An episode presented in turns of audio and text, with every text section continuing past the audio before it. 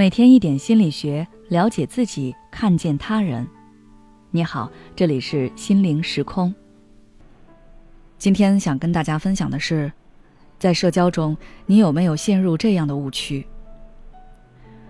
生活中有些人不愿意社交，并不是真的不想社交，他们也想拓宽社交圈子，结交更多的朋友。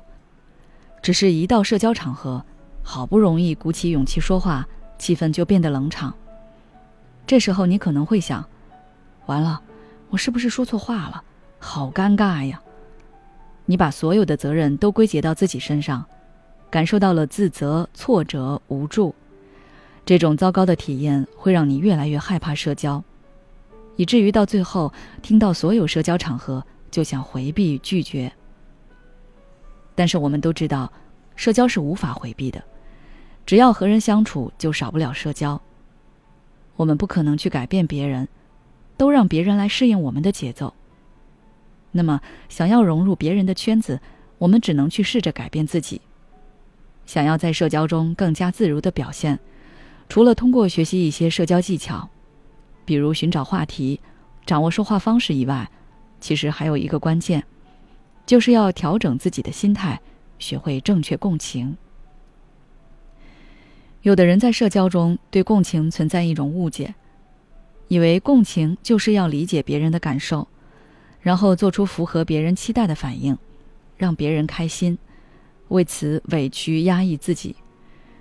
时间久了，你会感觉到很累，甚至形成讨好的性格，这样反而不利于社交。我们共情别人，理解别人做出这个行为的背后动机。其实，真正目的是为了让自己做出更符合当下情境，又能让自己感到舒适的反应。共情不意味着一定要迎合别人，一味的迎合别人，那是讨好。举个例子，你早上上班坐电梯时遇到了同事，电梯里面只有你们两个人，如果都不说话，气氛好像有点尴尬。于是，同事为了缓和气氛。就和你聊起最近正在热播的一部剧，但是你没有看过，这时候你会怎么做呢？可能大家会有三种不同的反应。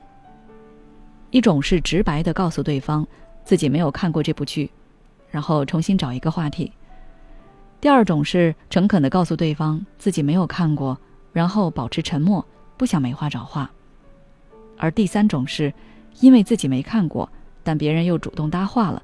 不知道如何接话，只能尬聊。其实前两种反应都是没有问题的，虽然第二种可能会让人感觉有点冷漠，但是你能够理解对方之所以搭话，不过是为了避免尴尬，而没话找话可能会让场面更加尴尬。所以你选择了让自己更加舒服的回应方式，对方观察到你的态度，他也不用费尽心思找话题，两个人都能舒一口气。如果你无法共情对方，不理解对方为什么要跟你搭话，你可能会害怕自己不回应让对方不开心，勉强自己硬聊，结果又因为自己局促的表现而陷入自责、失落的情绪。当对方共情到你的负面感受，他也会觉得更尴尬，这样的结果就是两个人都不舒服了。所以在社交中，你需要学会共情，只有理解了别人的感受。了解别人的需求，你才能知道自己该怎么回应。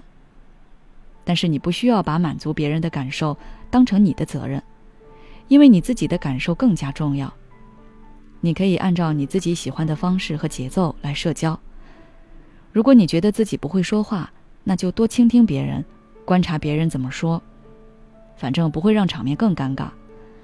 你会发现，当你抱着平和的心态去应对社交。你反而更容易感到自在舒适。一旦你对社交的感受变了，你就不会那么惧怕、反感社交了。好了，今天的内容就到这里了。如果你想学习一些社交技巧，可以微信关注我们的公众号“心灵时空”，直接回复关键词“社交技巧”就可以了。你知道吗？一个抑郁的人，他所纠结的根源一定是过去已经发生过的事情；而一个焦虑的人，他困扰的却是未来。还有一部分人，他们既活在了过去，又活在了未来。既因为焦虑产生了抑郁，又因为抑郁加重了焦虑。现在你是哪种状态呢？关注我的微信公众号“心灵时空”，回复“爱自己”，再难的路我陪你一起走。